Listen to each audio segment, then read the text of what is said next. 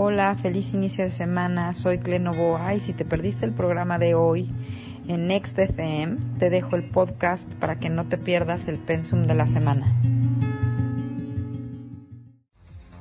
Vientos, ya estamos con ustedes en otro lunes más de Clementina Novoa y el Boy estrellándonos en Next FM y en Milet. Yeah, yeah, yeah. Hola, amiga Clementina, ¿cómo estás, hermanita? Ay, hola, hola a todos, feliz de estar aquí, hermanito. Muy, muy feliz de estar aquí, muy contenta, porque estamos llegando a el evento cumbre del año 2023. Ya, es este. Este es el momento cumbre. O sea, no es ni la Navidad, ni las vacaciones de verano, ni no nada. Es este periodo, dices tú, del 19 de mayo Al 19 de junio. al 19 de junio. Oh my frog. No tengo ya música de suspenso, tengo un grillito.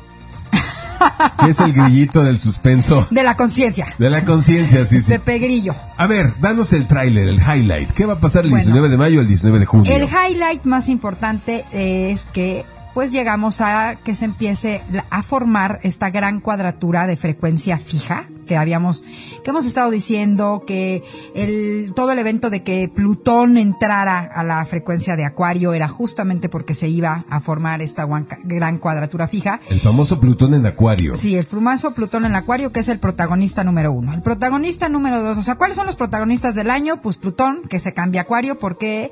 Porque él cambia cada entre 15 y 20 años de frecuencia. Luego, el otro protagonista muy importante, pues fue Saturno, cuando llegó a Pisces, que ese es más común para nosotros porque cambia cada dos años y medio. Y el siguiente protagonista importantísimo, Júpiter, que ese cambia cada 12, 13 meses. Ahorita además está saliendo de un periodo de 24 meses entre los que estuvo, ya saben, Acuario, Aries, Acuario, Aries, luego Aries, Piscis, Aries, Piscis, Aries, y ya por fin porque es la, la curvatura del elipse, ya por fin llega otra vez a una frecuencia en la que se queda 12 meses y pico. Y entonces entra este 17 de mayo a la frecuencia de Tauro, es decir, pasado mañana. Oh. 17 de mayo de 2023 entra a la frecuencia de Tauro y se queda hasta el 24 de mayo del 2024. A ver, a ver, a ver. Entonces, déjame ver. Si me, eh, si me lo estás barajando bien, es. Tenemos a Plutón en Acuario, Saturno en Pisces y Júpiter en Tauro. Llegando a Tauro, exacto. Eh, ok, estas tres cosas, estas tres ubicaciones de estos tres planetas en estas tres constelaciones, nos dan, van a dar una frecuencia energética muy peculiar. Va- vamos a llamarle retadora. Muy Cambio retadora. evolutivo. Cambio evolutivo ya de Cambio evolutivo, totalmente. Por eso estoy diciendo que, eh, o sea, dijimos que el año 2023 era un año clave, un año así fundamental, sobre todo en el sentido de que eh, para los que tenemos tanto tiempo como trabajando en esto, poder ver ya de manera tangible, que ya no nada más sea en donde yo lo leo, en donde yo lo estudio, sino ya, ya está aquí en, Ya verlo tercera en- dimensión En- tangible. al nivel de cancha. Exacto. Muy Y bien. para todos los que están en otra, eh, o sea, con, en otro asunto, en otro, pues no les queda de otra más que tener que verlo, reconocerlo y aceptarlo en fast track. Y es un cambio Sí. evolutivo a nivel colectivo, ¿no? Ahora, eh, Saturno en- no es parte de esta gran cuadratura, pero acuérdense que Saturno es el prefecto disciplinar. Saturno que eh, viene, digamos que como que a potencializar esto porque va a trabajar el tema de creencias. Saturno en Pisces viene como acabar de despedir lo ultimitititito que quedaba de la era de Pisces. Y entonces se va a dar un cambio de fe. Y no estoy hablando de un cambio de fe a nivel de religión, por favor, ¿eh? O sea, un cambio de, de la verdadera fe, que de dónde viene la fe en la creencia en nosotros mismos. Si nosotros creemos en nosotros mismos, podemos creer en un ser superior y si creemos en un ser superior, creemos en nosotros. Entonces venimos saliendo de esta fe que tiene que ver con el yo tengo fe en lo que me dicen y entonces yo sigo al pastor y creo sin preguntar. Era de Pisces, era de yo te sigo porque te creo, de creer, ¿ok? Y ahora entramos a la era de Acuario, donde es la era del yo sé. Ya no es el yo creo, es el yo sé. Y Pisces en esta frecuencia pues viene como a despedir eh, y hacer este último, ya el, cambio a- a- al nivel más superior, pudiéramos decir, o más interior o más espiritual, eh, de pues de lo que nosotros llamamos fe y de lo que llamamos certeza, ¿no? Y que ahora la fe y la certeza se convierta en la vacuna ante la incertidumbre y es la fe y la certeza de que yo creo, porque yo creo en mí y yo creo que yo creo de crear mi realidad. Entonces, todo un concepto del que hemos hablado mucho. Pero hoy no quisiera poner ahí el highlight, este nada más porque ahorita mencionamos que los tres protagonistas pues son estos planetas maestros. Vamos a concentrarnos en la gran cuadratura. El tema de la gran cuadratura es muy colectivo, entonces para todos, sobre todo nuestros amigos de Milet, quisiera dar los primero los como los pormenores, los los mini highlights de la semana a nivel personal y conectarlos con el con este gran highlight, ¿ok? Muy bien, venga. Entonces de entrada empezamos con una semana con un venimos desde el fin de semana con una energía súper interesante.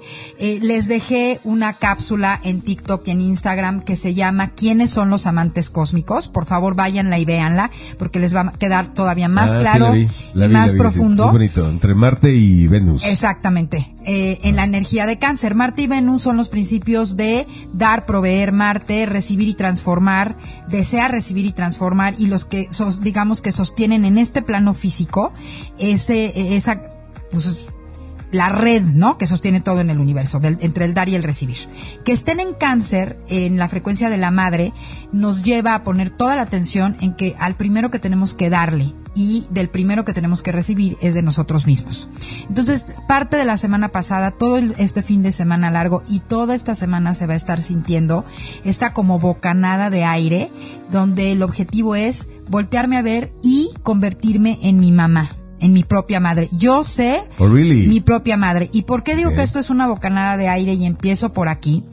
Porque si yo no estoy completamente como seguro y tranquilo que yo me puedo resguardar, abrigar, sostener, contener a mí mismo, eh, pues lo que se viene con la gran cuadratura, digamos que me podría generar como muchísimo más ruido. Pero si yo estoy en mí y yo sé que yo me contengo, me sostengo, me nutro eh, en todos los sentidos, que yo soy mi propia madre, voy a poder ser nada más un gran espectador en este gran evento que es la gran cuadratura. Entonces, Órale, qué fuerte. mucha atención a esto. O sea, yo me tengo que proveer a mí mismo, Exacto. o sea, eh, procurar mis ingresos, ir a, por- a hacer mi súper, eh, prepararme mis alimentos, cocinarme mi desayuno, mi comida, mi cena, si es que estoy cenando. y mi paz y Mi- armonía. Mi- o sea, desde esas cosas, o sea, eh, quiero partir desde la parte exterior, Perfecto. o sea, proveerme a mí mismo ya las cosas, no estar esperando que X o Y traigan algo para mí, sino que yo me tengo que hacer cargo de eso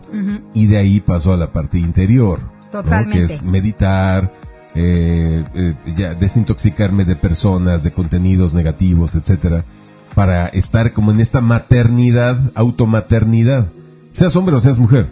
O sea, que, que eso es lo que yo entiendo por esta automaternidad que proponen Venus y Marte, ¿verdad? Venus y Marte en esta onda. en esta- estando en la frecuencia de cáncer. O sea, el principio del dar y el recibir con la pincelada, el color visto desde la eh, energía materna, ¿no? La energía de la, de, de, pues de- sobre todo de contenerme. Padrísimo. Eh, porque bueno, por ejemplo, Venus y Cáncer en otros en otras frecuencias trabajan de una manera diferente. Esto que quiero que les quede muy claro para que no se me confundan con que Venus y Cáncer sienten, no, Venus y Cáncer, perdón, Venus y Marte, Venus y Marte son los principios del dar y del recibir para transformar, ¿no? Ok. Eh, y en la frecuencia Cáncer trabajan de esta manera, ¿ok? Oh, ok. En la frecuencia cáncer trabajan de esta manera. Ahora, ¿por qué los veo? Es que ahí es donde de verdad me admiro y amo y bueno, renuevo mis votos y mi pasión por lo que hago. Por la astrología. eh, Sí, porque es tan perfecto el- cómo se mueve todo el universo. Se hacen, se forman estos trinos de agua, porque además estos dos chiquitines, Venus, por ejemplo, durante el fin de semana hizo un triángulo energético fluido perfecto de agua, ella platicando con Saturno en Pisces y con el nodo sur en Escorpio, ahí se formó un triángulo perfecto y hoy perfecciona eh, Eh, este Marte con Neptuno desde Cáncer y Piscis, otro maravilloso, o sea, unos fluidos de agua así deliciosos, mucha emocionalidad, me imagino que la gran mayoría de todos nosotros nos hemos sentido como muy emocionales, pero no un emocional dramático, sino como este emocional rico de cuidarme, de apapacharme, de proveerme. Y, en, y estos trinos de agua en medio del escenario del big picture, ¿no? Que es la frecuencia de Tauro, del tumulto y de todo lo que está sucediendo en Tauro, que es una energía de tierra. Y Tauro además es, una es la primera frecuencia que nos hace sentir contacto y conciencia de nuestro cuerpo. O sea, Tauro de por sí tiene que ver con todo lo que con todo lo que es cozy para el cuerpo, cómodo, placentero para el cuerpo. Una, una, cobijita así con textura para bebé. Una cobijita con textura para bebé, un muy buen sabor de paladar, un excelente vino, una excelente comida y eso también eso también es energía cáncer, ¿estás de acuerdo? Sí, sí, bastante. Entonces, bueno, pues aprovechen mucho, por favor, pongan mucha atención. Si no lo han sentido, pongan atención. Y si dicen no lo siento, ustedes de todas maneras háganse sentirlo. Eh, lleven toda su atención a eso, a todo lo que les hace cozy a ustedes mismos. Ah, lo importante aquí es la acción, ¿sabes? La acción de contenerme, la acción de abrigarme, la acción de, de nutrirme, la acción de ser mi propia madre y para, en algunos casos buscar una mamá externa o querer ser la mamá de todos, ¿no? Entonces, voltear y ser mi propia madre. Las mamás nos cuidan. Cuando tú estás cerca de tu mamá, se puede estar cayendo el cielo, tú te sientes seguro, ¿estás de acuerdo? Es correcto. Ese es el objetivo. Ah. Porque ahí viene la caída de cielo. ¡Ay, Jonás, ay, Jonás! Ponte otra vez el, el, grillo. Nuestro grillito de misterio. Bueno, voy a dar las generalidades lo más rápido posible para nuestros amigos de Milet ¿Qué es la gran cuadratura? Y lo más importante de esta gran cuadratura, punto número uno, señores, lo vamos a poder ver, sobre todo ver, evidentemente a través de todos los titulares, de todo el chismerío, de todas las redes sociales, ¿no? Porque es un evento sobre todo de corte colectivo. Por eso estoy hablando de que es un evento de cambio evolutivo. Hemos dicho y he dicho en algunas de las cosas que he hablado respecto a la gran cuadratura que esto sería como el equivalente a que los que todavía no han querido cambiar, ¿sabes? O los que todavía no quieren ceder a que el cambio es inminente, los encerraran así en un cuadril eh, y le dijeran no sales de aquí hasta que no hayas aceptado, palabra clave, aceptado que lo único que no cambia es que todo cambia. Hasta que no hayas aceptado que estamos en este en esta cúspide de cambio evolutivo. Que tenemos un montón de tiempo hablando de que va a cambiar y ahí viene y ya viene y que si el 2000 y que si el 2012 y que si el 2018 y que ya está el cambio, ya, ya está. Ya, ya, ya está encima de nosotros. ya está pasando hace tiempo. Está ocurriendo ya. Y ahorita ya es inminente negarse a ello. Esa sería como la mejor manera. No, sería inminente, sería más bien imposible. Imposible, tienes razón. Imposible negarse a ello. Entonces, bueno, esta cuadratura de entrada es una, eh, esto es eh, eh, del 19 de mayo al 19 de junio. junio. Una de las intenciones más importantes de esta cuadratura es una preparación eh, a nivel de conciencia colectiva para lo más fuerte que viene para el 2024, cuando es el power to the people. Oh, poder a la gente. ¿Ok? Y fíjense lo que estoy diciendo es una preparación para que alcancemos ese nivel de conciencia de power to the people, porque suena bien padre, ¿verdad? Pero el power to the people, el poder a la gente, la característica más importante que tiene que tener es, ponte el grillo otra vez. Este, responsabilidad, ¿no? Exactamente. ¿Responsabilidad de qué? de todo lo que yo hago, yo lo estoy creando, de todo, absolutamente todo lo que sucede en mi vida, cambia el asunto a que ya no se lo, ya no puedo culpar a nadie. Yo soy el único y absoluto responsable. Entonces no vamos, no vamos a entrar en muchos ejemplos. En, al rato nos toca nuestra parte de eso. Pero estás de acuerdo que esa es la característica más importante. de hecho se ve, se ve. ahora sí que se ve, se siente, la gente está presente cada vez más en el, en el plano mundial, nacional y local. Ahora, a nivel muy personal, ¿cómo se va a sentir? podríamos decirlo que con, muchos contrastes internos en cada uno de nosotros vamos a poder ver, sentir y tener que lidiar con nuestros contrastes internos. También se, vamos, se va a sentir como mucha presión para, punto número uno, alcanzar ser determinados. Nos vamos a sentir presionados en alguna cosa que tenemos que mover, que cambiar, que tengamos que movernos del lugar, que tengamos que cambiar. Y entonces esa presión se va a traducir en muchísima determinación y una característica muy importante, que esto me encanta de esta gran cuadratura, es que nos va a llevar a ser prácticos. Es más, palabra clave para este, este periodo del 19 de eh, mayo al 19 de junio, señores, practicidad. Lo más importante, lo que nos va a hacer eh, como vivirla, solventarla, que no nos ahogue, es volvernos prácticos. ¿Cómo nos volvemos prácticos? Aterrizando en, yo les aconsejo lo que a mí más me funciona y me sirve, listas. A ver, quiero hacer esto, quiero alcanzar tal objetivo, quiero lograr tal cambio, quiero ya salir de esto y, y cerrarlo por completo. Paso número uno, paso número dos, paso número tres y seguirlos al pie de la letra. O sea, hacer como tu plan. Sí, hacer tu plan de acción Ajá. de forma práctica y concreta, ¿ok? Esto es muy importante, práctico y concreto y seguirla al pie de la letra, como estamos haciendo con el 75 Hard, es el ejemplo más, Con el, el reto que estamos con el reto más grande. Ok. Ahora bueno, ¿qué tenemos alrededor? Mercurio ayer ya arrancó directo, bendito sea Dios, ya este, pero sigue en Tauro, ¿ok? Ok, ok. Eh, entonces vamos a sentir todavía como, pues ya, yo, creo que unos dos, tres días más, nada más así de que ya saben que está estacionario, pero ya podemos empezar como avanzar. Esto, esto ayuda. El 17 entra Júpiter al grado 00 y se forma la primera parte de la cuadratura que es el ángulo de 90 grados entre Júpiter y Plutón.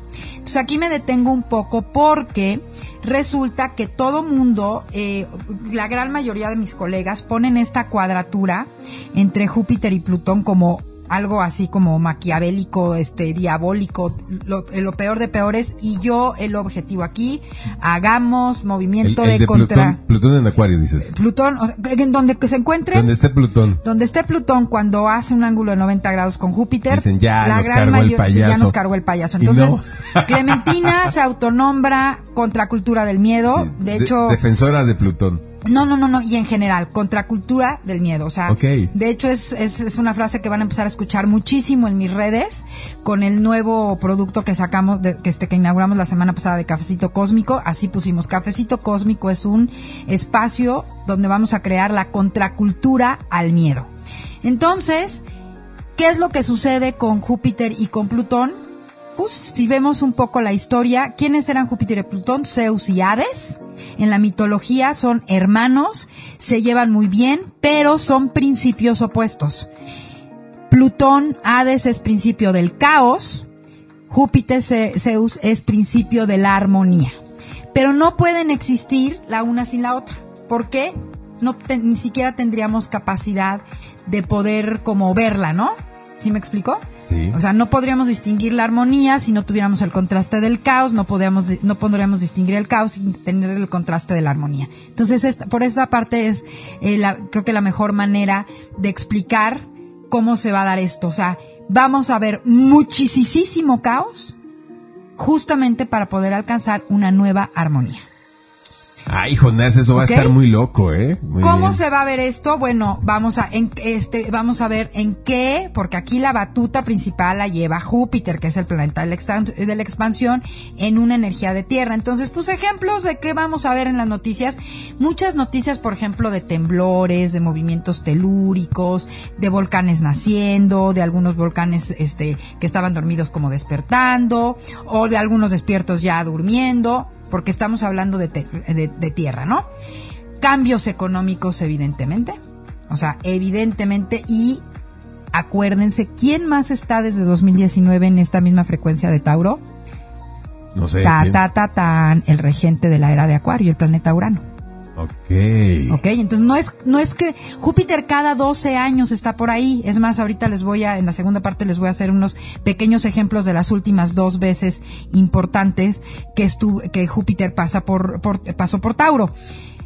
El punto aquí es que un Júpiter en la misma frecuencia de un Urano, esto es un elemento de one In a lifetime. in a lifetime.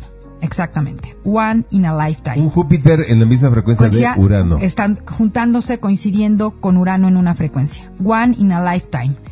Nunca ha pasado en nuestra vida, no lo conocemos, no sabemos cómo es. Entonces, ¿qué es lo que, lo que decimos? Nos vamos a los principios. Júpiter, principio de la expansión, donde está Júpiter todo se hace grande para bien o para mal. Urano, principio de los cambios inesperados. De lo último que te imaginaste, ¡pum! Eso es lo que sucede. Si lo juntamos, se van a expander todos los cambios, lo último que se nos ocurrió, lo último que creíamos, lo que pensábamos que era imposible, esos Eso son los cambios que vienen y que Eso va a vamos a, ver. Por No, ejemplo, wow. por ejemplo, esto que digo, voy a poner un ejemplito sin que entremos al, al, al, al tema, al, a la parte polémica que nos encanta, pero por ejemplo, creer que México se pueda volver una de las primeras potencias mundiales en el nivel que sea, De conciencia, ¿no? de conciencia, de inversión, en el, en el plan lo que quieras verlo, esa, po- por ejemplo, podría ser un ejemplo de algo que podría realmente suceder y que todos dijéramos, te cae, no, claro que no, sí, sí, sí, no, no, no, sí, sí, sí, ya pasó, no, hace cuenta, estoy poniendo un ejemplo así, muy sobre todo de, de nivel de conciencia del mexicano, ¿estamos de acuerdo? Por Ah, eso ok. escojo ese. Ok. Vamos a ver muchos despidos masivos de grandes empresas, sobre todo en las empresas tech. ¿Más? Más, Porque ya ha habido, ya ha habido muchísimos. Los vimos en noviembre. Sí, sí, se fueron, o sea, hasta medio Silicon Valley y ¿Qué quedó pasó? fuera. Eclipse de luna llena en Tauro pasó ese mes. ¿Se acuerdan? Sí, sí, Entonces, sí. Pues, por eso se los pongo como Pero, antecedentes. pero pues es que quedaron en los huesos. Bueno, Twitter, pues más, Facebook. Google, más. No sé cuáles sigan, pero va a haber grandes despidos masivos en, en- en despidos masivos en empresas. Órale. Y sobre todo que tienen, obviamente, cuando estamos hablando de Júpiter cuadrado con Plutón, ahora, principio de Plutón, poder, el manejo del poder, el poder personal, el abuso del poder, ¿ok? Entonces, otra de las cosas muy importantes es que vamos a ver el tipo de poder y que el nuevo poder va a venir del tema de la tecnología o a través de la tecnología o con y en la tecnología. Fíjense, lo estoy mencionando porque no lo puedo ni debo eh, decir va a ser así, no. Principio de poder, energía de acuario, tecnología también, ¿no? Entonces, el poder con, de, por, para, in, tras, desde, de, la tecnología, ¿ok? Ok. Y lo más importante que les quede a ustedes es que en esto del 19 de mayo al 19 de junio, el trabajo más importante a nivel personal se trata de cómo voy yo a engrandecer, a tomar, a establecer mi nuevo poder personal en medio de todo este caos que genera el cambio. O sea, porque antes de que ya se quede como establecido, ¿dónde se forma nuestro, el caos? En nuestra conciencia, adentro de nosotros. La resistencia eh, a dejar lo que, o sea, soltar lo que ya, ya, ya no es, la idea, de, eh, soltar, tener la idea de soltar eso que teníamos de idea que era, aceptar lo nuevo. Nos entrenaron muy, muy bien en 2020 creo que no, creo que, o sea, de verdad hay que voltear a ver esa parte del el tipo de entrenamiento tan intensivo que nos dieron. Ahora resulta que hasta se los vamos a tener casi, casi que agradecer. Y utilicen la energía que les dije al principio. Sean su propia madre. Lo más importante de un ser humano es satisfacerse a sí mismo desde dentro a través de creer en ti, de saber que si estás aquí es porque tú lo elegiste, porque te corresponde y por lo tanto, y es a fuerza, por default, traes en ti todas las herramientas necesarias. Porque además les voy a decir una cosa, todos los que estamos aquí, venimos aquí a hacer un servicio. No nos iban a mandar sin fusiles. Ok, perfecto. Estamos- No, entonces, hombre, desde no. ahí esa certeza. Chulada, man, chulada, man. Qué bonita sección, mano. Ya, con esto ya me puedo dormir, ya me puedo dormir tranquilo. Y ahorita, obviamente en la siguiente parte, les voy a decir todas las herramientas que tenemos, cómo las vamos a utilizar. Así que para todos nuestros amigos de Milet, un abrazo enorme, les mando un besote, feliz inicio de semana. Eh, les voy a dejar mucha información, ya saben, de entrada el podcast de con la segunda parte lo pueden escuchar en Spotify hoy por la tarde noche. Se sube a Instagram arroba bajo novoa el story con el link directo a Spotify para que terminen de escuchar el podcast y mucha información que ya saben que les dejo en Instagram, en los stories, los posts de, ca- de todos los días, se replican en Facebook, Clenovoa para los que nada más utilizan Facebook y todas las cápsulas de información en TikTok, arroba soy cle-novoa. Entonces, no tienen cómo justificar que no están informados. Así es. Bueno, yo nada más hago el resumen, entonces viene una cambiadera que no te la acabas y la mejor protección contra esa cambiadera es eh, proveerte a ti mismo de lo que necesitas, como muy maternalmente, y además entender que eh, tenemos que aceptar todos los cambios como lo hicimos en el 2020 con, con la pandemia aquella, ¿no? Sí, y miren, Júpiter en Tauro, señores, es equivalente, esto lo voy a decir en la siguiente parte, pero no los voy a dejar sin eso, hagan de cuenta que es caminar en la oscuridad con un amigo, y ese amigo es Júpiter. Confiemos en esa parte de nosotros que sabe que si estoy aquí es porque me toca y porque puedo. Bien, chulada de sección, ¿eh? Qué bonito. Afortunadamente hay una segunda parte y con esa regresamos en un momento más.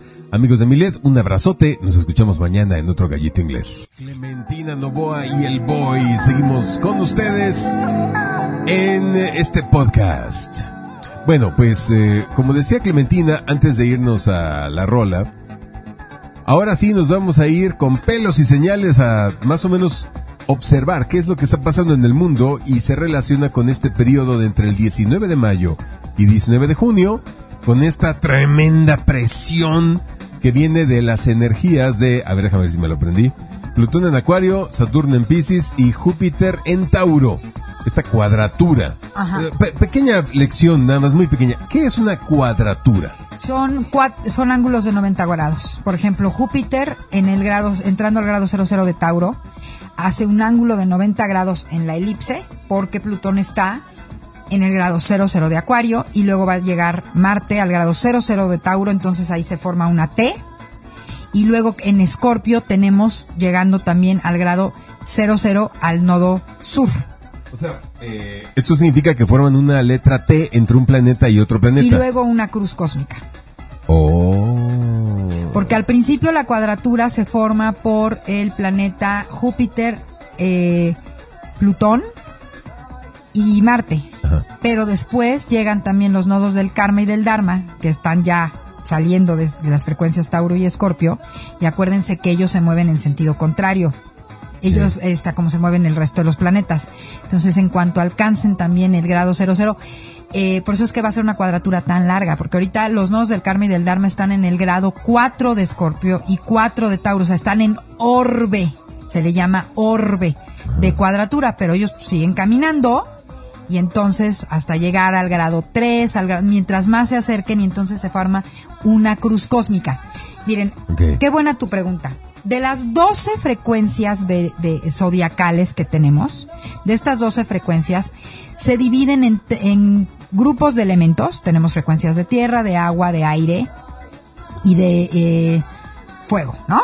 Bueno, o en otra otra división muy importante para que entiendan esto, se eh, también se clasifican en cuadraturas de inicios, que son las los eh, todas las frecuencias de inicios de estación, inicios o cardinales se les llaman, que son la primera Aries, Cáncer, luego Libra y luego eh, Capricornio. Es muy sencillo recordarlas porque es cuando empieza la primavera, el verano, el otoño y el invierno. ¿Ok? Mm. Luego tenemos las, las frecuencias fijas, que son las interestacionales. Las del medio, cada estación dura tres meses. ¿Estamos de acuerdo? Entonces, esas son Tauro, la primera, luego Leo, la segunda, Escorpio, la tercera y, y Acuario, la última. Ok. Ok, esas son las fijas. Esas se sienten muy fuertes, muy, muy fuertes porque vienen a anclar están en elementos tierra, eh, bueno, de hecho de todo, pero vienen como anclar. Y luego están las eh, frecuencias de cambio, las de final de estación, que son, por ejemplo, Géminis, Virgo, Sagitario y Piscis. ¿Ok? Ok. Entonces, dependiendo la frecuencia, es que se siente esta tensión energética. Una cuadratura, una angulación de 90 grados, lo que genera es una energía que te forza a hacer algo. ¿Ok? Ok. Esta frecuencia. Entonces son las energías más incómodas, forzadoras, más las más eh, poderosas para moverte, digamos. Las, exactamente, las que te patean el trasero, o sea, literal, literalmente. Las, por ejemplo, las de inicio te dan velocidad.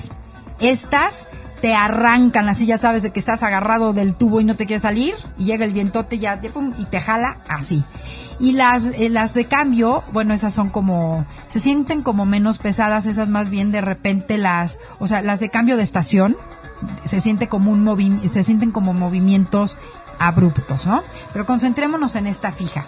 Ahora, de estas frecuencias fijas, Tauro, eh, vamos a estar bien, hemos oído hablar hasta el cansancio de Tauro, desde mediados finales del 2021 porque ahí entraron el trabajo kármico, ¿ok? El trabajo kármico que teníamos que hacer era, o que hemos estado haciendo, ya estamos por terminar, acaba en 16 de julio, justamente de cambiar. ¿Cambiar qué? Principios Tauro, estabilidad, seguridad, dinero, finanzas, tierra, alimentos, distribución de alimentos, naturaleza, eh, el principio del cuerpo, lo que nos gusta, lo que nos hace sentir placer, eh, salarios, siembra, recursos naturales, renta, ministros de economía, deudas externas y deudas internas, monedas normales, criptomonedas, los movimientos en grupo, los grupos para hacer movimientos, para ir en contra de lo establecido, ¿ok? Todo eso es principio Tauro.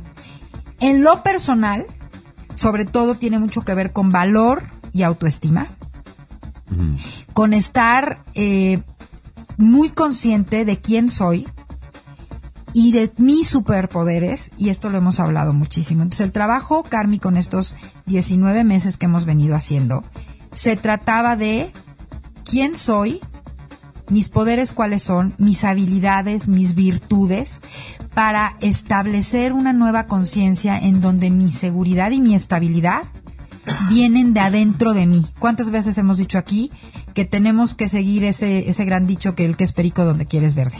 Ok. ¿Ok? Entonces, ¿qué me hace ser un pericón? Casi, casi un loro huasteco. Y encontrar nuestras, nuestras virtudes eh, ya desarrolladas y que no estábamos como conscientes que las teníamos y encontrar posibilidades de nuevas virtudes. Aquí pusimos tú y yo, ¿te acuerdas un día que hicimos, me preguntabas tú, a ver Clementina, ¿cuál es como tu superpoder más grande? Y te decía yo, mi resiliencia y ya haber podido volverme, convertirme en, eh, convertirme en todos mis cuerpos en carne y hueso, en eso que repito tanto que todo es perfecto y si me está ocurriendo a mí me corresponde y yo lo puedo capitalizar a mi favor, ¿no? Eso para mí es mi superpoder más grande y lo que más estabilidad me da y más seguridad. Cada quien ha tenido, por las buenas, por curiosidad o porque lo ha descubierto por una experiencia un poco más traumática, pero te aseguro que ahorita yo creo que, es más, me atrevería a decir que no hay ninguno de nuestros radioescuchas que me esté escuchando en este momento y diga, sí es cierto, yo descubrí esto, me convertí así o me di cuenta que a través de esto siempre salgo adelante. Y convertir eso en nuestra base y nuestra estabilidad interna. Y fíjense, aquí a esto le salen dos patitas. Hace rato hablamos que el objetivo de Saturno en estos próximos dos años era convertir nuestra fe a ahora una fe personal. ¿De dónde va a venir eso? pues de esto mismo que estoy hablando yo, de saberme que yo tengo el poder adentro, uno, de contenerme, sostenerme, volverme estable y lo más importante que hemos repetido aquí hasta el cansancio, crear mi realidad. Así es, que eh, somos creadores poderosos de nuestra propia realidad. Y todo esto nos lo estás diciendo porque, ahora sí, hablando ya de el tema mundano, ¿no? Ya creo que ya hemos hablado suficiente de, la, de la explicación energética. Pero ahora, ¿esto cómo se va a ver eh, a nivel de cancha, en las noticias, más o menos qué noticias son las que nos pudieran empezar a, avasallar durante este mes del 19 de mayo al 19 de junio. Y, y por lo tanto, por, la cantidad de, eh, de atrocidades que vamos a empezar a ver, de, de ajusticiamientos, de cambios radicales en gobiernos, economía, empresas, etcétera, o sea, se viene tan fuerte, es lo que estoy entendiendo, que vamos a necesitar estar muy bien anclados en nuestra casita, o sea, en nuestra madre interna, para aguantar este vendaval. Yo creo que es como eh, cuando se te viene una avalancha encima tengo un par de coaches que son eh, eh, alpinistas de, mm, de, alto nivel, ¿no? Este, esta Abadía y Mauricio. Que saludos a Abadía, hace mucho que no la veo, por muchos saludos a Abadía. Están ahorita en, una cima, están subiendo un, pico de 8000 de esos que van en su récord. Pero ellos me han platicado que cuando les ha caído una avalancha encima, que lo han experimentado, pues no es así como vemos los videos de una como nubecita blanca, ¿no? Que cae sobre los puntitos negros que son los alpinistas y oh, wow, uy, debe sentirse feo. Dicen, no, es que es como si se, se rompiera el World Trade Center, un rascacielos, y te cayeran encima bloques enteros de concreto de agua y de, y de, o sea, imagínate que es una entrecascada, pero de, de, de rocas gigantescas que te puede aplastar cualquiera de esas. Pero por miles, toneladas de eso se te deja venir encima. Es Ellos ya estuvieron en el en el en, Ev- en el Everest, Sí, ¿no? sí, sí, sí, Bueno, sí, pues sí. fíjate que, que- que- bueno, es que como o sea, es, siempre, es en serio, o sea, imagínate que se te cayera un edificio entero encima. bueno, checa esto que te eso. voy a decir. O sea, tú me estás diciendo casi casi, viene una caída de edificio encima de nosotros. Hay que ponernos bien anclados con nuestro paraguas de poder para que todos Bueno. los escombres queden, queden a un lado de nosotros, ¿no? Y me acabas de volar la cabeza porque eh, como toda la, de la sincronicidad que tenemos entre nosotros, justo lo que les iba a recomendar ahorita era porque lo escuché, eh, yo también tengo maestras, señores. Yo todas las Todos, semanas y todo el tiempo me sigo preparando en esto y tengo una gran maestra, otra otra gran colega.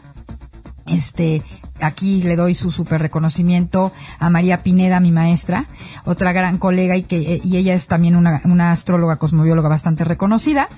Eh, hoy, bueno, no hoy, en, en las clases de, de, este de la semana pasada nos recomendaba a todos sus alumnos que viéramos un documental que se llama justamente, creo que temblor o terremoto en el Everest para ponernos un ejemplo muy concreto de cómo, o sea, podía, íbamos a sentir justamente, cómo se iba a sentir a nivel colectivo esta, esta cuadratura energética o este, este movimiento a nivel energético.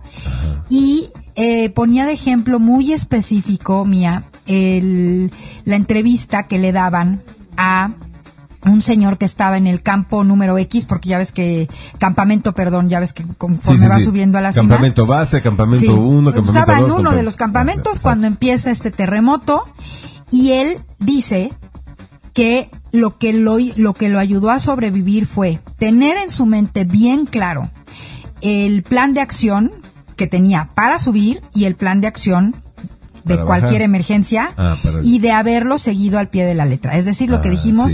Tema, una cuestión práctica y una Sí. cuestión concreta. Entonces, vuelvo a lo mismo. No es que se nos vaya a caer un edificio encima. ¿Por qué lo vamos a sentir así a nivel de cancha? ¿Qué es lo que va a suceder? Aquí entramos a un terreno que hemos hablado mucho nosotros que se llama disonancia cognitiva. Que tú empiezas a escuchar por el medio que quieras, ya ni siquiera nos vamos a meter de que si los que dicen la verdad o no. Tú empiezas a escuchar ese rum rum, ese rumor y que de repente es así como un una vocecita muy lejana que escuchas por ahí que se empieza a acercar, acercar, acercar, acercar y de repente ya la tienes en la oreja. Entonces, cuando estaba lejos, como que te jaló, como que te hizo llamar la atención, como que medio te lo imaginaste, pero dices, ay, no, ni caso le hago, es tan loco, tan locos. Y de repente ya lo tienes aquí al lado, ya está sucediendo y dices, no puedo creerlo. Y entonces necesitas una parte de ti a la cual agarrarte, y ahí es donde empieza la disonancia cognitiva, de que lo que está sucediendo vale la pena para algo, ¿no? O sea, vale la pena para algo porque te cuesta trabajo creerlo, porque no conoces eso nuevo y te mueres de miedo, te sientes totalmente indefenso y vulnerable eh, porque nunca has estado en ese, eh, como en ese escenario, en esa circunstancia, y tú crees que no tienes nada. Pero el hecho de que te, se te esté presentando es porque es lo que te tocaba, ya llegaste a ese nivel, ya tienes lo que se necesita para llegar a ese nivel. Entonces esta disonancia cognitiva se nos va a venir a nosotros, vuelvo a repetir, en que lo que decíamos que era imposible y que cuando lo escuchábamos señalábamos y juzgábamos a quien lo decía o lo vio primero, que estaba totalmente loco y era una cosa totalmente irracional, ya a nivel de cancha. Y eso A ver, es... a ver, otra vez, otra vez, a ver, déjame ver si te estoy entendiendo. Aquellas cosas que parecían imposibles hace un par de años o tres, ahora se van a manifestar en la realidad. Cosas absolutamente imposibles. Un poco lo que decías al principio, que, que México se convierta en una potencia mundial en conciencia. Yo, yo mismo te decía hace tres años, Clementina, ¿cuándo rayos va a pasar que México se va a convertir en el faro de conciencia del mundo como está profetizado por los mayas, por los hopis, por los Machu Picchu, por este Por eh, todos. eh, Velasco Piña en su libro, etcétera, etcétera. Todo el mundo dice es que México, ahí está la, la, la, la jugada viene desde México. Y todo el mundo voltea a ver, a ver qué va, algo, algo va a pasar en México. Y México está, es un desastre, desastre Un total, es un caos esto. En muchos aspectos de la vida política, económica, social, etcétera, o sea, montón de muertos y desaparecidos y no sé cuánto. Y entonces. Y raterías y, corrupción, pero yo te, ese yo te caos. cuestionaba, y yo te cuestionaba y te decía, pues yo no veo como para cuándo México se va a convertir en el faro de conciencia que va a iluminar al planeta Tierra ocasionando un gran cambio. O sea, yo, pues, como para cuándo. Y lo que tú me estás diciendo ahorita es, eso ya está aquí, ya está pasando. ¿Es así? Y ejemplo de ello somos nosotros hablando de esto. Porque esa es, esa es otra característica de esto que nos hace sentir en caos. Que además nosotros nos imaginamos el cambio, es más, tú dices, ya viene el cambio, ya viene el cambio y en nuestra cabeza eh, nos imaginamos un espectáculo de Disney con fuegos artificiales y con una super inauguración y alguien, de- este, así como cuando salían Sí, sí, sí, el circo ya. Fuegos artificiales, trompetas, Y así no música de John Williams, así Steven Spielberg dirigiendo el gran cambio. Exacto. Y eso no es así. Ese evento es algo que se siente a nivel emocional y se siente adentro cuando de repente un día abres los ojos y, y ves, y ves algo que no estabas pudiendo ver. Eso también es igual a que ahí estás rompiendo un techo evolutivo de, de ti, o sea, haz de cuenta que se abrió, este, se activó el campo número 25-7 del lado izquierdo del cerebro parietal, por decirte algo, ¿no? sí, sí, sí. Alcanzaste lo que se necesitaba, ¡pum!, para que se activara eso. O como cuando bajas, o sea, es, ya se actualizó mi teléfono. Ay, yo lo sentía medio lento y entonces llegó la actualización y ya lo actualicé. Ah, y ahora sí ya. Y, y ves emojis que no veías, Que ya esa- jala tal súper cual. chido, tiene otras Está funcionalidades. más rápido, la letra creció, algo, o sea, y ves, literalmente. Entonces, este gran cambio, me encanta que pongas este ejemplo, porque si era algo imposible, a mí me pasó, yo te lo dije, cuando leí La mujer dormida debe dar a luz de Ayocuan, se lo super recomiendo para que a todos ustedes.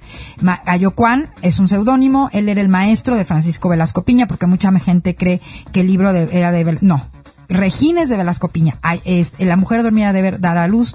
El autor es Ayocuan con Y. Yo también la primera vez que lo leí, te estoy hablando que lo leí hace, lo leí en el 2006. Eh, fue de los primeros libros Pues de despertar en, ¿no? en que, que cuando llegué a vivir a Cancún Como holísticos, ¿no? como holístico y yo decía, o sea, ay, ajá, o sea, estábamos con el argüende de la elección y el y todo lo que sucedió en 2006 Hijo, terrible. se me sí, sí, hacía, o sea, y ahora, porque además eso para mí fue una puerta de entrada. Tenía ya dos años leyendo a nuestro querido amigo Rafa Pal, eh, que era, o sea, también todas las cosas de conspiración y de locura que, que yo leía en Rafa Alternativo, Pal. ¿no? Alternativo que me parecía muy divertido, es que todas están pasando. Sí. Ya todas ya se volvieron realidad, la gran mayoría. Y, Hay unas que todavía no, ¿eh? Que pero que van a ser, son- ¿eh? Te, te juro por Dios que yo cada vez veo más terreno a que se vayan a hacer y te voy a decir por qué y Yo, yo francamente sigo siendo escéptico de algunas cosas. Y eso que yo soy del lado de Clementina, ¿eh? Yo también soy súper fan de la información alternativa, o conspiranoica, como quieran, porque de repente entre ellas sí he visto cosas que son luz, que son conciencia, pero están muy contaminadas de muchas Sí, chorradas y sí, muchas sí, estupideces como la Tierra plana, por ejemplo. En las que ha caído gente tan inteligente como Robert Martínez, que lo respeto muchísimo. Es un gran astrólogo también, súper recomendables casi todos sus videos, excepto cuando se clava en la tierra plana y empieza ahí a justificarla y dices, no, bueno, seas cabrón. Rafa, Rafa también se pitorrea de la risa de la de la tierra plana. Sí, sí, ¿no? sí, Por sí, sí. Este- Entonces, eh, uno tiene que ser muy, muy cuidadoso de lo que nos dicen en las noticias alternativas porque hay cosas que pueden ser, este, falsos señuelos para distraernos, para Totalmente. esperanzarnos en que, por ejemplo, va a venir un gran cambio de, voy a citar uno, el BRICS y el GESARA, NESARA, y entonces eh, van a venir políticos a- iluminados a renovar la economía y ahora sí todo va a ser más justo y vas a tener una vida más, más cachetona, más fácil en este planeta.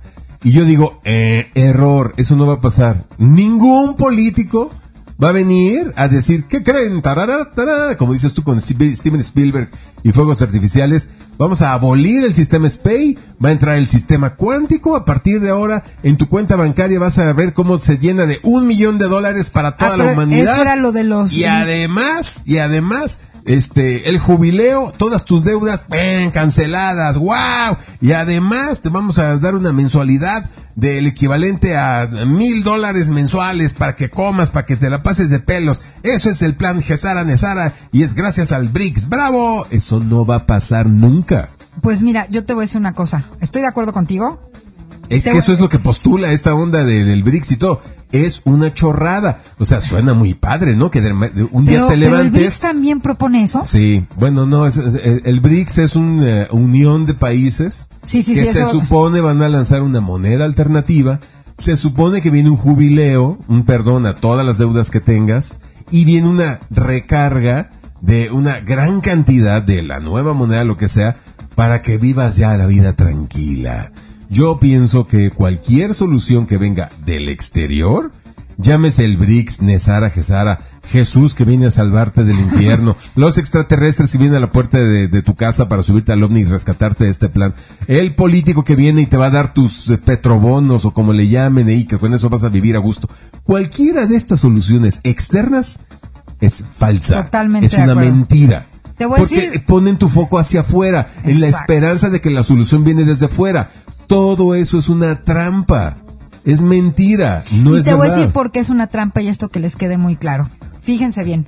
Uno, porque ahí seguiríamos con la esperanza de que alguien haga algo por algo nosotros. por nosotros que nosotros tenemos que hacer. Entonces, ahora voy a hablar exactamente de estas mismas cosas, eh, del Nesara y el Gesara y todo este tema que es eh, los fondos de ah, prosperidad y todas esas cosas. que es- eso es, me voy a ir uno por uno. Por ejemplo, en el tema de lo del cambio del sistema, del sistema financiero, yo creo absolutamente que estamos, no nada más que va a pasar, que ya está pasando un cambio en el sistema, es decir, los fierros, el software, el hardware del sistema financiero. Y te voy a decir por qué lo creo. Pues porque tiene que ser. O sea, cada cuando tú actualizas tu teléfono. Eh, no sé, cada seis meses. ¿no? Algo así. Apple cada cuando saca, todos, así Sí, sí, es, sí, o sea, punto. Desde, meses, desde ese ángulo y desde ese punto de vista, Ajá. la energía, la frecuencia Tauro, la energía, eh, o sea, hay energía disponible y es el tiempo-espacio del universo que corresponde para, ¿cómo lo podríamos? A que se actualice, punto. No, no, me- quítenle toda la paja, la diamantina, eh, la, este, la- la- como, como, como, como dice mi mamá, las, las, pendeja- las pendejuelas y, y este, y, la- y las chingaquiras, quítenle todas las chingaquiras y las pendejuelas, simple y sencillamente hablemos así, de lo raw, de lo crudo. ¿Se tiene que actualizar el sistema financiero? Sí. Como todo, se tiene que actualizar. Todo se actualiza. Eso es un hecho. sí. Punto final. Eso, y está, eso sí, porque está totalmente distorsionado. ¿Qué O sea, implica la actualización del sistema financiero? La verdad es que sí me da mucha curiosidad, porque resulta que la activación o la, o la actualización, la renovación, la evolución de- del sistema financiero, hablen- hablando de sistemas, programas, fierros, está coincidiendo, coincidiendo con que también no podemos negar que está habiendo una actualización, una renovación tema eh, de otro tema muy importante aquí en juego que estamos hablando de este de- del planeta Plutón que es cambio de poderes. Cómo va a quedar ahora distribuido el poder que si multipolar que si tripolar que si la fregada yo yo yo yo yo no me atrevo en lo personal a decir exactamente cómo verlo no no ahorita creo que estoy en, en fase de observación exopolítica por este por llamarla pero lo que sí no puedo negar es que estamos ya en medio de esa nueva redistribución, le voy a decir. Este cambio sería una redistribución, eh, un nuevo balanceo de poderes. Que si va a quedar balanceado bien, equilibrado, no lo sé. Pero evidentemente estamos ahí. Yo creo que sí. O sea, estamos ahí. ¿Cómo va a quedar distribuido el poder? Ahora, ¿quiénes van a tener el poder? Miren, imagínense que estamos en una rueda de la fortuna.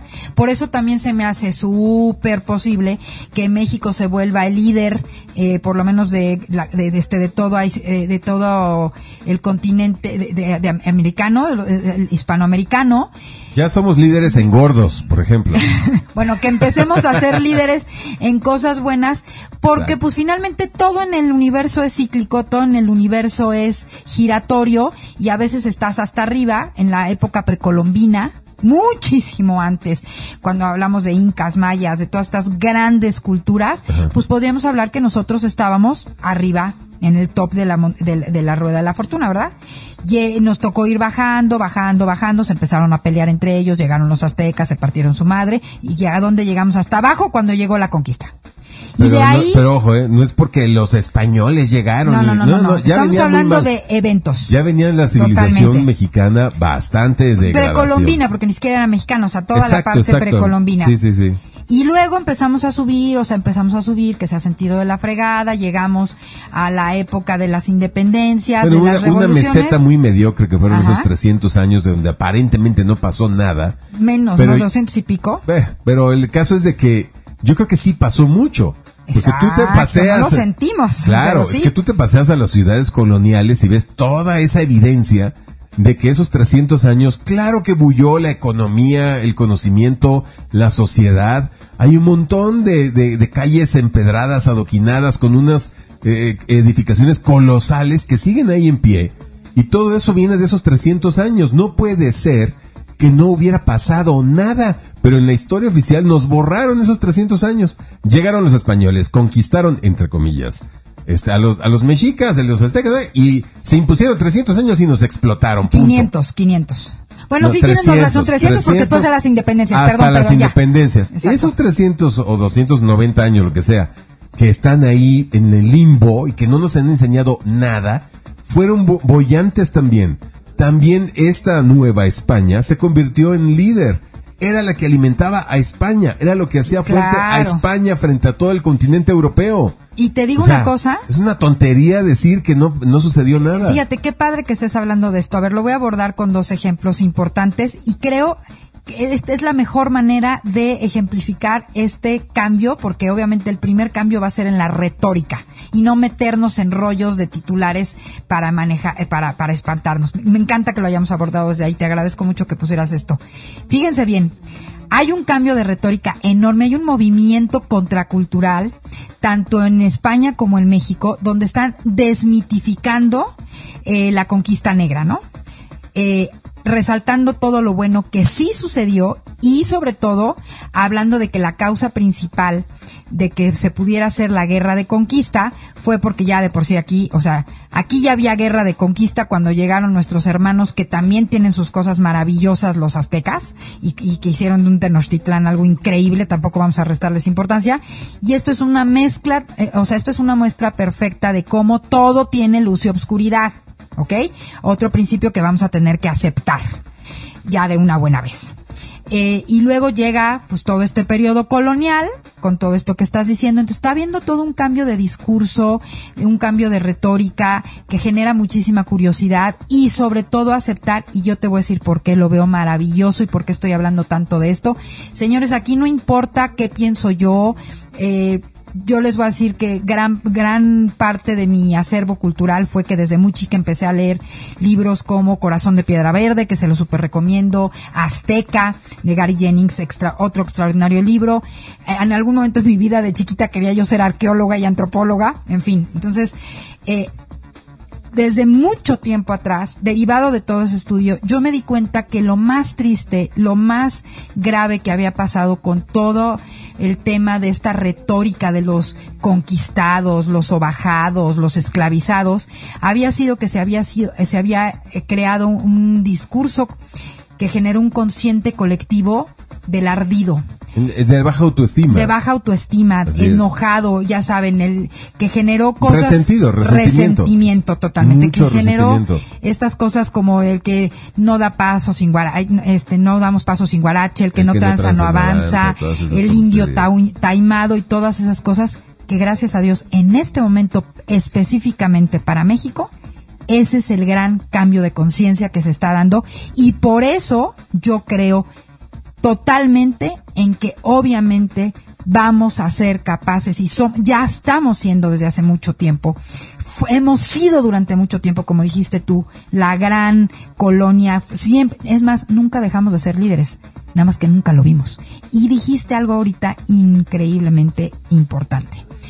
España se alimentaba de México. Totalmente. Hace unos días vi un video y no se alimentaba, no ha dejado de hacerlo. Estaba escuchando a un gran economista eh, y geopolítico, que a mí me, me gusta mucho este gran maestro y que qué horror, Dios mío, me muero de vergüenza con mi memoria de Dori. Eh, ahorita me voy, o sea, les quiero decir el nombre, lo tengo en la punta de la lengua. ahorita te acuerdas. ahorita me voy a acordar. este diciendo eso justamente, que una de las cosas fuertísimas que están sucediendo, por ejemplo, en la crisis económica de España, es que ya no se están pudiendo alimentar, al, eh, o sea, en, gran cantidad de las remesas de países como México. Porque dentro de todo nuestro relajo y dentro de todo nuestro caos, estúpidos, no estúpidos, corruptos o no corruptos, y conscientes o inconscientes, hemos hecho cambios en, en Hispanoamérica que han como metido leyes y cortes para que puedan seguir sacando recursos de, de, nuestro, de nuestros países. Y no nomás estoy hablando de México, estoy hablando de, de toda Hispanoamérica. Yo no lo había visto desde ahí, ¿sabes? Y que se estaba ya notando fuertemente eso en las economías de estos países conquistadores. Él mencionaba eh, eh, no nada más a, a, a, este, a España, sino también ponía de ejemplo a Inglaterra. Muy, mm. o sea, una cuestión fuerte quiero observar más esa postura, pero no se me hizo de entrada su, su, teoría, su tesis no se me hizo de entrada nada, nada, nada jalada de los pelos. O sea, le dio respuesta a muchas preguntas que tenía yo en mi cabeza en muchísimos sentidos. Y creo que lo... Bueno, a ver, tú, tú has ido a España, tú has vivido en, España varias Además, veces. La siento mi segunda patria. ¿Realmente sientes que, que México manda muchos recursos. Evidentemente, evidentemente no se trata de que vengan aquí este como, polleros así como, no, que no. como los mexicanos pasamos a Estados Unidos y que mandan remesas a las familias mexicanas no aquí es diferente aquí empresarios españoles llegan a México ponen eh, hoteles eh, centrales de energía etcétera etcétera y sus ganancias bueno no se diga bancos BBVA Santander sus mayores eh, ganancias son de México Santander y BBVA sobreviven de las utilidades que se generan de sus este, movimientos económicos en México, no en España ni en ninguna otra parte del mundo donde tienen presencia sus dos grandes bancos.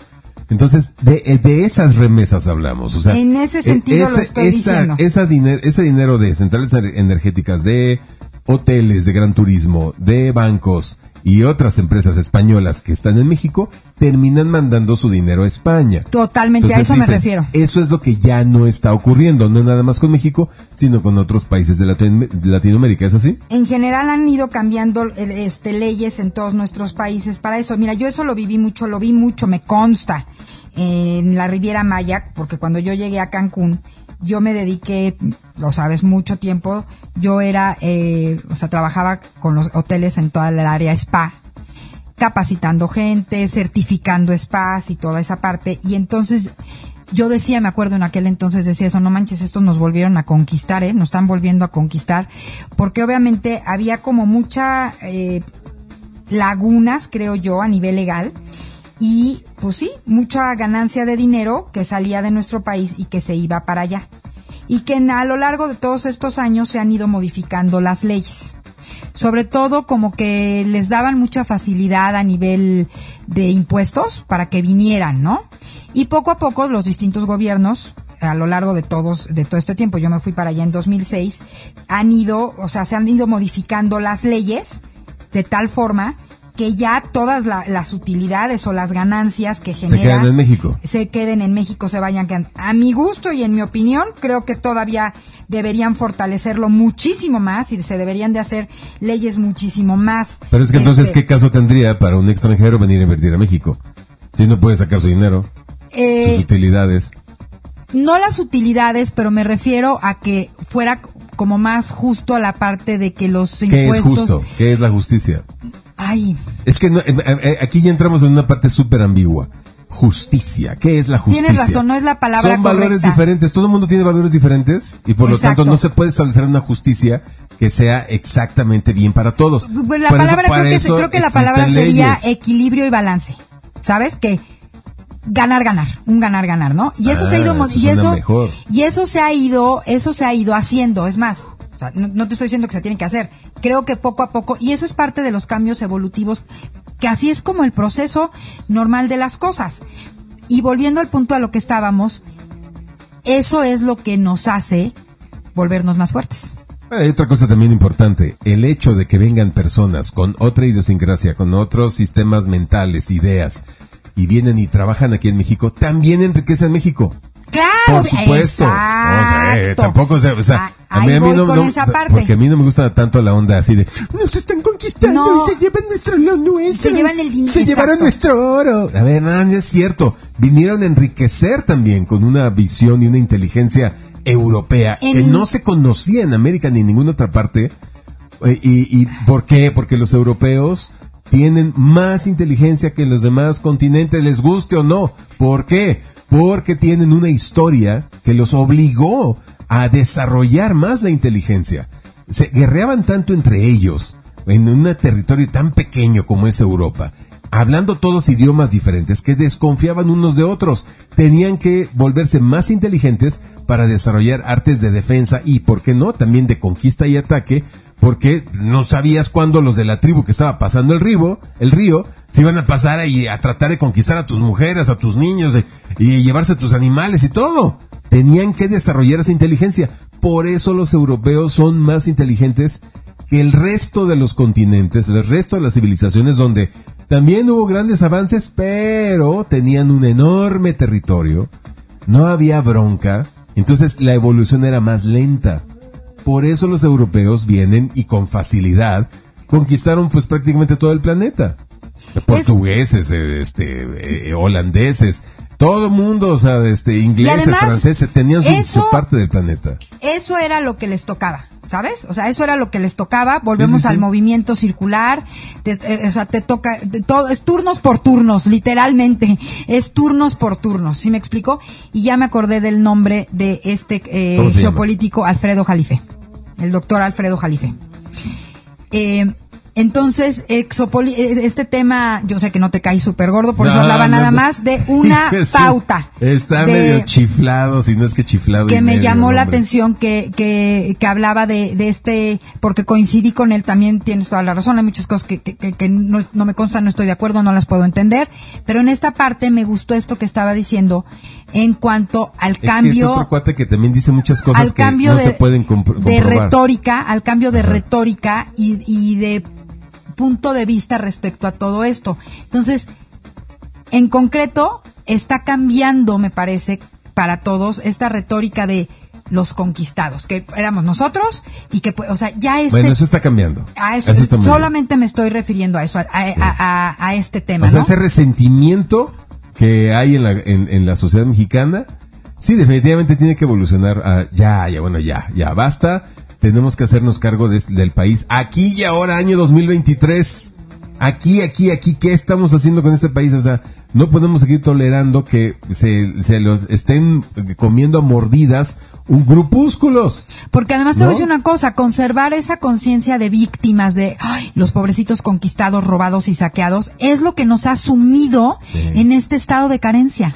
Y eso es lo que está cambiando. Y para México específicamente, me parece que el gran cambio, este cambio que vemos imposible, este cambio no eh, mucha gente está hablando de eh, se está quedando en la pobrísima en la super mediocre cancha del escenario político. No señores esa no lo importante lo importante es que nos demos cuenta de lo que está sucediendo con cada uno de nosotros. Ustedes pregúntense cómo ha cambiado su criterio a lo largo de los últimos 10 años. Su criterio personal su discernimiento su forma de pensar. Y yo reto aquí a que alguien me diga que sigue pensando y creyendo las mismas cosas, no me voy a ir más, que pensaba y creía en el 2012. Ni siquiera, o sea, ni siquiera, te le estoy, 10 añitos, únicamente 10 No, es añitos. más, es en el 2019. O sea, lo, Exacto, lo que en el venías 2018. pensando. Lo que venías pensando en el 2018-2019 y ahorita ya cambió todo, ya se dio vuelta como calcetín. Pues yo creo que ya, ya vamos terminando. Sí. A ver, a ver, bueno, entonces, a ver, resumiendo. Vienen cambios bien fuertes. Ya estamos en to- ellos. Todos los ámbitos, o sea, bueno, sí, ya estamos en cambios bien fuertes. Eh, a veces decimos es que el año en el, eh, el año 2025 va a ser muy diferente a como era el 2020. No, espérate. El mes de junio que viene Totalmente. va a ser muy el diferente mes de junio va a al ser- mes de mayo. pues, Ahora que- quiero que- aclarar aquí una cosa importante. Fíjense bien, ¿eh? Venimos cerrando, es más, la luna nueva del próximo 19, que es sábado, eh, cierra la temporada de eclipses. Sabemos que la temporada de eclipses es temporada de trabajo kármico, es el inicio y el darnos cuenta de qué van a ser el trabajo kármico los siguientes seis meses. Tenemos este, este mes exacto, del 19 de mayo al 19 de junio, donde va a ser así como el super movimiento, la volteada al revés del calcetín, la volteada del reloj de arena, y luego vamos a volver a entrar en un periodo kármico porque el principio de transformación del recibo y transformo, deseo recibir y transformar, que es Venus, eh, va, Venus va a empezar a retrogradar y es un evento importante, por algo hasta había un calendario maya y era uno de los planetas que más observaban los mayas. Venus retrograda cada 18 meses y deja de ser con su retrogradación estrella de la noche para pasar a ser estrella de la mañana o de estrella de la mañana pasa a ser estrella de la noche. Pongan en internet todos por curiosidad la mandala, el baile de Venus para que vean, porque además solamente retrograda en, en, cinco energías diferentes. Eso es todo un espectáculo maravilloso. ¿Y por qué es tan importante? Porque Venus es el planeta del deseo y el deseo es el chispazo para que nosotros tomemos acciones, tomemos determinación. Y este año es muy importante, Venus es la planeta, la Venus es la frecuencia. Venus y Tauro son uno mismo, para que me entiendas. ¿Ok? Entonces, si nosotros no deseamos cambiar, vamos a cambiar, pero vamos a cambiar desde la incomodidad y desde el sufrimiento. Si yo deseo este cambio, si yo deseo adaptarme al cambio, va a ser un va a ser una danza maravillosa, va a ser un baile maravilloso. Y entonces, ¿cómo lo vamos a ver? Vuelvo a repetir, ¿de qué vamos a ver ejemplos? Muchísimas en muchísimas cosas para que ustedes empiecen a ver, este observen nada más los es más, les propongo un juego aquí a todos. Vamos, les voy a proponer un juego aquí a todos. Empiecen a ver eh, titulares que a ustedes les parezca que tienen que ver con toda esta energía, con toda esta frecuencia que hemos explicado y desmenuzado aquí, y mándenmelos, mándenmelos por Twitter, mándenmelos por inbox de Instagram, por ah, WhatsApp, para que vayamos ilustrando esto. Y vuelvo a repetir los temas importantes.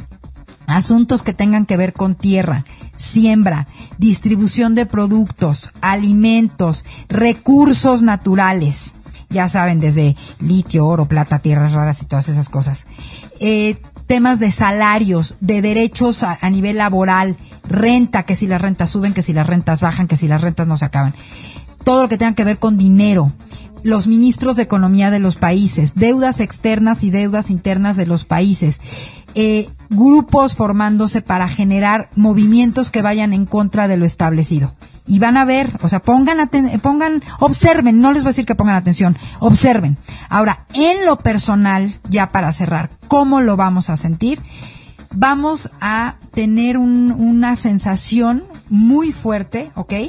De un incremento de nuestras ambiciones, metas, propósitos personales. A mí me gustaría decirlo, eh, un incremento en nuestros propósitos personales. Qué eso suena muy bien. Mucha determinación para lograr esos, eh, esos propósitos, ¿ok? Revisen, como siempre les digo, por favor, chequen su carta natal con un astrólogo, con un cosmobiólogo certificado. Eh, miren, por ejemplo, un ejemplito así muy simple combinando. Eh, yo quiero un incremento de salario y entonces tengo toda la determinación, me atrevo y voy y lo pido, ¿no? O quiero este de verdad evolucionar y entonces yo llevaba la contabilidad en un cuaderno y ahora me super preparo a empezar a trabajar con tecnología. O ya lo tenía en tecnología y entonces ahora empiezo a investigar e invierto en conocimiento, por ejemplo, en inteligencia artificial, exactamente se van a acelerar situaciones. Por eso vuelvo a insistir, hay que checar la carta natal, en qué área de su carta tienen a Tauro y en qué área de su carta, porque de repente, por ejemplo, yo tengo frecuencia Tauro en la casa 12 y en la casa 1. Pero el primer decanato donde se va a hacer esta cuadratura, porque es en el grado 00, para mí es mi casa 12. Entonces, ¿Qué es eso de la casa 12? O sea, cambios finales. Entonces, por ejemplo, yo voy a tener... O sea, ¿tú y yo estamos en eso? Sí, tú también creo que... no, tú- sí, tú también tienes a Tauro... No, tú tienes a Tauro en la casa 1 ya, completo. Tú Es tienes a cañón esta Clementina que se acuerda uno. de mi, Sí, para de mi ti es casa. una super transformación a nivel de personalidad y de identidad. Y tenemos que trabajar tu carta. Aquí el niño Boy, muy malo, muy malo. No he checado su carta hace más de dos meses. Y Sí, obviamente ya, ya me urge, sí, se va a sentir fuertísimo esa energía de mover mi montaña interior o voy a hacer un. Ya le estoy moviendo y no me estaba percatando. Y entonces, pues la voy a mover más rápido. Entonces vuelvo a hacer la pregunta que les hace hace dos semanas. ¿Cuáles son tus montañas interiores? Y ahora la vas a mover con muchísima más determinación. Cuidado, porque todo tiene también su lado o su desafío. Desafío de, de esta tumultuosa energía eh, taurina es caer en obsesiones y en avaricia. ¿Ok? Esto es lo más importante. Caer en obsesiones y en O avaricia. sea, eso es lo que hay que evitar. Y eso es lo que hay que evitar por Exacto. completo. Abusados. Y esto lo resalto porque lo que decíamos hace rato. Muchas figuras de poder van a caer en popularidad o van a caer, caer, caer, no sé la de qué, cárcel no o sé, muertos en la cárcel, muertos de miedo, de alguna manera van a caer Figuras de poder actuales. y lo que va a hacer que caigan exactamente va a ser su obsesión por no soltar algo que ya tienen que soltar y su avaricia. Y desde ahí es que los vamos a ver. Esto es una de las partes creo que más importantes A nivel mundial, ¿eh? a nivel mundial. A nivel mundial, por todos lados. Pues bueno, señores, llegamos sí, sí, llegamos sí, al. Eh, a, la, a la parte más alta ya, del eh, concierto. pero como yo te decía antes de, de- de entrar a este bloque, es que es insostenible ya. Insostenible. Ciertos gobiernos, ciertas situaciones ya no pueden sostenerse. Es ya, ya es, es, es hasta doloroso ya ver a estas personas, a estas instituciones, a estas empresas que, que son eh, atroces, que dañan, que destruyen. Perdón, pero tengo que citarlo, o sea, cada vez que veo cómo le están dando en la madre a la selva allá en, en, en la Riviera Maya, que, están rellenando de cascajo todos estos cenotes legendarios, hermosísimos, vitales para la, gente y para los animales, que los están rellenando de concreto y, y cascajo. O sea, eso va a ser irremediable. Me duele el corazón, me duele. O sea, me, me irrito, digo, es que esto ya no puede seguir. Pero mira, esto no también- puede seguir. Y ya no se diga cuando me entero de las madres buscadoras que están, ahora las están matando a ellas, cuyo único delito es buscar a sus hijos, preguntar, ir y meterse en los poblados y con la gente con las que la policía, que debería hacer eso, no lo hacen. Entonces incomodan a los criminales y los criminales las matan a ellas. Eso no puede seguir siendo, o sea, hay cosas que ya son insostenibles Totalmente. porque son insoportables de ver. Y eso viene, o sea, eso viene. eh, Plutón en Capricornio nos lo puso a vista y a todo color. Y Plutón en Acuario lo va a cambiar. O sea, Plutón en Acuario, por eso es tan importante esto y, y- y que comience con esta gran cuadratura, co- con, Híjole, es Plutón, que un Plutón en Acuario. Se está tardando Plutón Con- en Acuario. Ya, Ya, ya, está, ya, está pasando, pero no, cálmate, ¿eh? Roma no se hizo en un día y el pobre no puede venir a cambiar en un día todo el cagadero que hemos hecho durante Eh, Plutón, años. Plutón es este, este, vamos a ser honestos. O sea, tú dices que no, es que el planeta del cambio. No, yo digo que es la muerte, punto, se acabó. Pues es o que- sea, donde se acerca Plutón, pero, algo pero, se la, va pero la muerte, o sea, la muerte de qué, porque acuérdense que en el universo nada Sí, muere, sí, sí, todo se transforma. Bueno, se transforma, pues, pero o sea, tú lo dices muy bonito, yo deja de decirlo prosaicamente a mi estilo. Pero luego se nos eh, espantan. Cuando viene el payaso y te carga, ¿quién es ese payaso? Ah, es Plutón. Y que tiene, pero que, pero el otro, la otra parte importantísima de Plutón es, vuelvo a insistir, y eso es lo importante de lo que estás hablando. El poder sí. personal, el manejo del poder, lo que es insostenible ya, o sea, ya se acabó por completo, porque ya se acabó, ya no es nada más no que se sostenga, es que ya se le acabó la cuerda a un tipo de uso y manejo de poder. ¿Sabes? Entonces también estamos en los albores. Señores, no es que vaya a pasar de un lunes para un martes, obviamente, eso es otra cosa, porque también no- quitémonos la, la- la fantasía de que como no pasa de un día para otro, entonces no, entonces no pasa, ¿no? Este, eh, esta No, sí está transformación sí y este, y este sí, cambio de- del uso del poder. Vuelvo a insistir, Plutón en Acuario es igual a poder para la gente. ¿Qué necesitamos para tener ahora un buen uso y manejo de ese poder? Haber aprendido de todos de todo este mal uso de poder que se dio en los últimos este 200 en los últimos 2000 años pero sobre todo se acrecentó en los últimos 250 muchísimo pero ustedes vean toda la, toda la era de Pisces fue un abuso de poder terrible. O sea, la Inquisición, eh, la, primero las persecuciones este, ideológicas, la, la, Edad Media, el obscurantismo que, que gesta la Inquisición. después toda esta horrenda los últimos dos mil años de Pisces, horribles, horribles, Es la parte más oscura. ¿no? es la parte más oscura del día galáctico. Entonces, ahorita estamos en todo eso. de entrada, aceptemos lo que está pasando y lo más importante es, siempre acuérdense, ¿qué es lo que yo puedo hacer por esto? ¿Qué puedo hacer para cambiar al mundo? Cambiar tú. ¿Dónde tengo que poner la atención y checar? En ti. ¿Cómo es tu poder personal? ¿De dónde viene? ¿Con qué se alimenta? ¿Cómo manejas tu poder personal? Si hacemos todo esto, eso también va a acabar de empujar la caída de este poder que ya eh, quítense de, ay, lo tenemos que quitar porque son malos, malísimos. Se está cayendo solo, se está quitando solo porque así es en el... ahorita lo único que tenemos que hacer es poner atención y reconocer que eso ya está pasando. Y entonces, ¿qué tipo de poder queremos crear ahora? Eso es la pregunta del millón. ¿Qué tipo de poder tenemos que crear ahora? Y entonces, ¿cómo empiezo yo a trabajar para crear un poder equilibrado, un poder balanceado, un poder armónico, un poder justo, un poder espiritual, un poder que venga del corazón. ¿Dónde tengo que trabajar? En mí, en el manejo de mi poder. ¿Cuál es tu mundo de poder? Y tu mundo de poder es lo que tú eliges. Todo el tiempo, sentir, pensar, creer, expresar y accionar. Ahí es donde tienes que hacer el trabajo, hacerte consciente, activar tu libre albedrío, que es la herramienta de lo que llamamos mundo de poder y empezar a poner atención en qué estás eligiendo para crear y manifestar tu vida, ver qué tienes que cambiar, qué lecciones tienes que cambiar. Me encanta. Bonito, muy bien bonito. Así nos vamos. Ay, Jonás. No, pues va a estar bueno este mes, ¿eh? Sí. Del 19 de mayo al 19 de junio. No digan que no se los advertimos, así es que agárrense. Que tienen que poner atención. Y márquenle ahí a Clementina para que les haga una sesión personal, pero ya. Otra cosa que también hace Clementina que casi no menciona es sinastrías, es decir, junta cartas astrales eh, de tuya con tus hijos, o de tuya con tu pareja, o de tuya con tus padres, para observar cómo está su rollo de relaciones.